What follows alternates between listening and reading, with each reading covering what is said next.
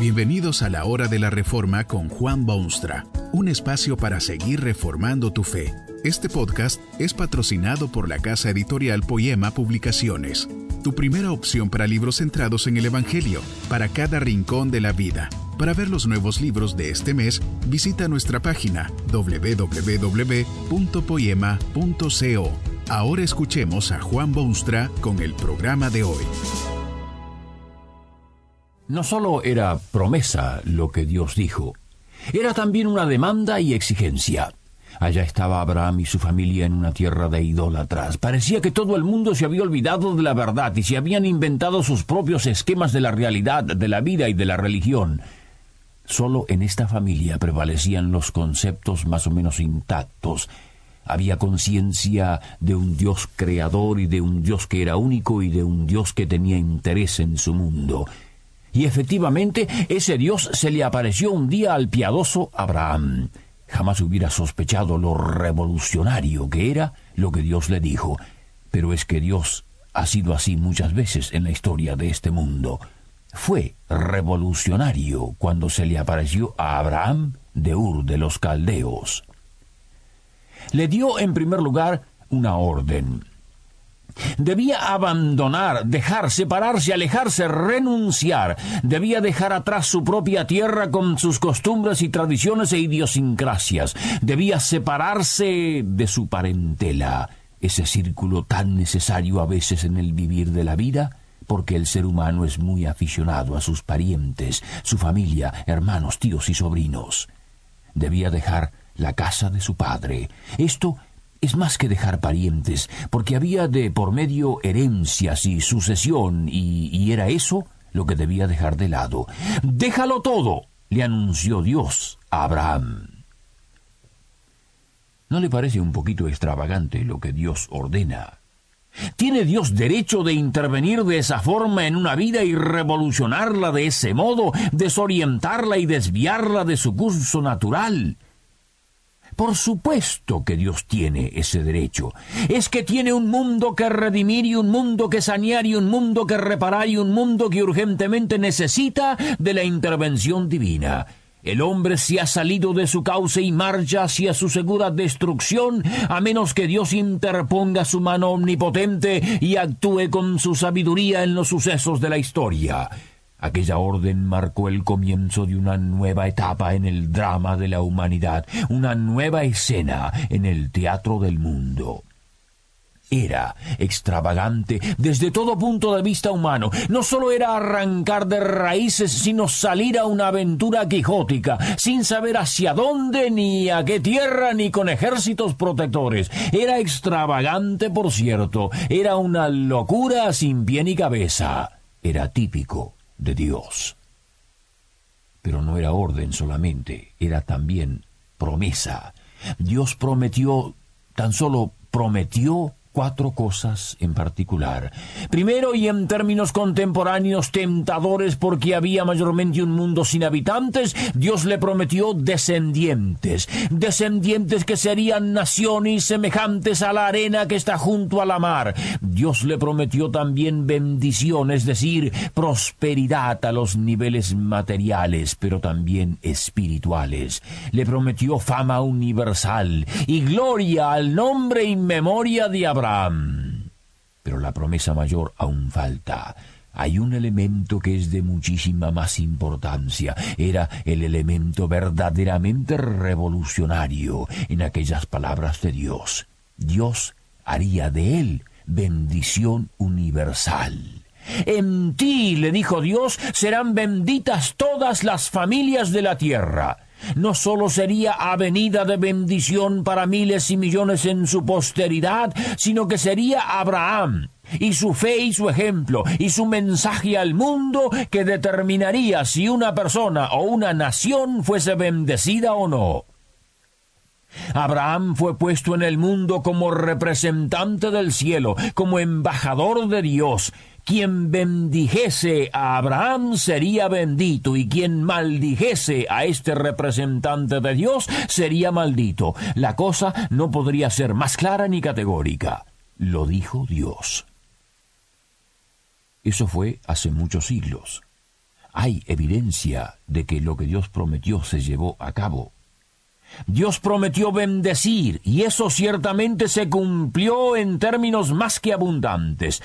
Sí, hubo sinsabores y hubo caídas y hubo tropiezos y hubo momentos de duda, pero Abraham fue peregrino sobre la tierra, siguió las luces que Dios le dio, obedeció ciega y totalmente, y nunca vio realizados sus sueños murió sin tierra establecida y dejó tan solo una pequeña tribu de nómadas que viajaban de una región a la otra en búsqueda siempre de aquella promesa.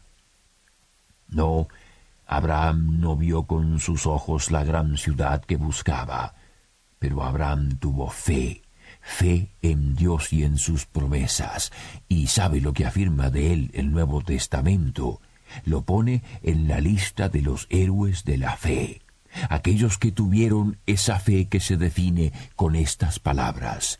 Es pues la fe, la certeza de lo que se espera, la convicción de lo que no se ve. Esto significa que aunque Abraham jamás vio lo que anhelaba con sus ojos físicos, sí vio aquella ciudad que tiene fundamentos, cuyo arquitecto y constructor es Dios. Por la fe, Abraham triunfó, por la fe recibió lo prometido, por la fe Abraham inició de nuevo en el mundo la única religión verdadera, la solución divina al problema humano. Sí, sí, sí, la promesa de ser bendecido se cumplió ampliamente, porque Abraham mismo fue rico en ganados y en ovejas, y en siervos y siervas, en fuerzas armadas, en participación en los actos de Dios y sus descendientes formaron la nación más significativa de la historia, los portadores del mensaje de Dios para la humanidad. Los descendientes de Abraham mantuvieron la llama de la verdad y preservaron y al fin desarrollaron los magníficos planes de Dios para el mundo. Fue de esa familia que nació al fin el gran libertador, el Hijo de Dios, el Salvador del mundo. Dios había prometido bendecir para que fuese bendición. Ha recibido el mundo bendición de Abraham y sus descendientes. ¿Se ha cumplido también esta promesa de Dios? Por cierto que sí pero su triunfo está aún en marcha. La meta divina no ha sido alcanzada todavía, pero sí se está avanzando a paso agigantado. Por medio de Abraham, Dios insistió en que los hombres adorasen a un Dios único, exclusivo, el creador de todo, y abandonasen los ídolos y las creaciones de la fecunda mente humana. Por mucho tiempo fue solamente el pueblo israelita que defendió esa religión y ese Dios.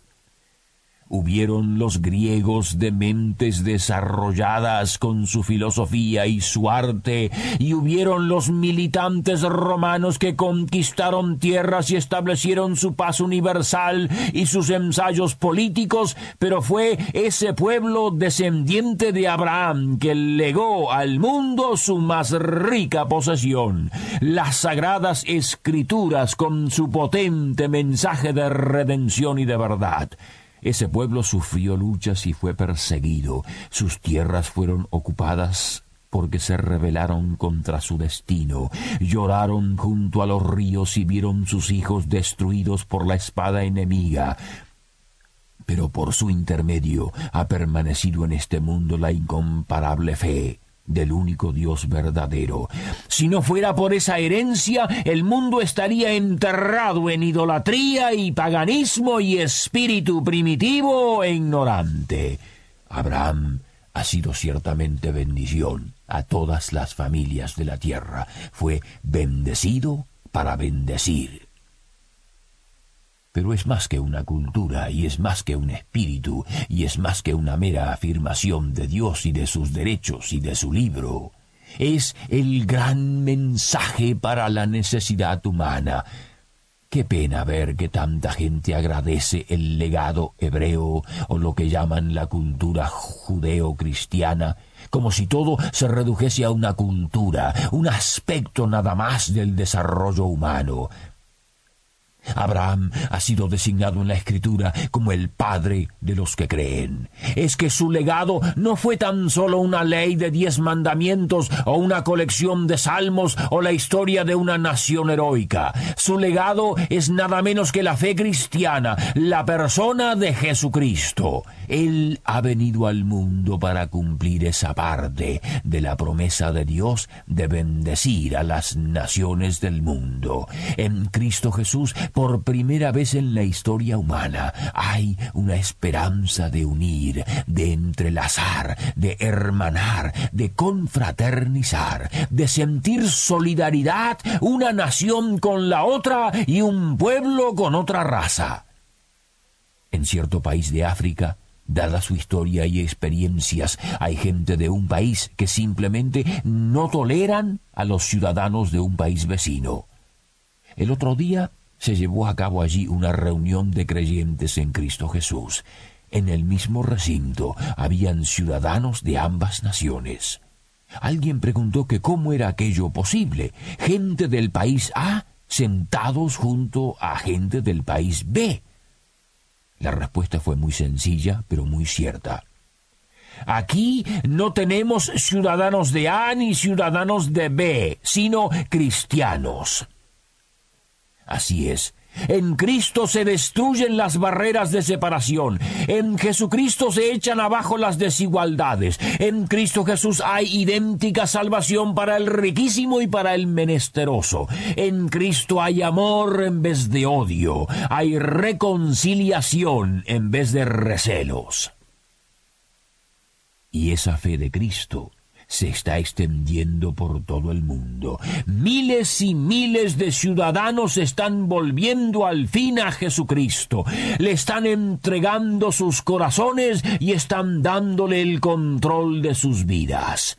Y toda esta multitud está formando un núcleo universal, una confraternidad del globo, que representa al Dios que los ha creado y que les ha enviado a su Hijo unigénito, para que todo aquel que en él cree no se pierda, mas tenga vida eterna. Dios lo llama hoy a dejarlo todo, pero le promete bendecirlo, para que usted sea bendición. Quiere hacerlo luz del mundo. Que este mensaje nos ayude en el proceso de reforma continua según la palabra de Dios. Si quieres profundizar en la exposición bíblica, puedes buscar más recursos en www.poema.co. Allí encontrarás libros que te ayuden a entender la palabra de Dios y aplicarla a tu vida. Poema, el Evangelio para cada rincón de la vida. Nos vemos en el próximo episodio de La Hora de la Reforma con Juan Bonstra.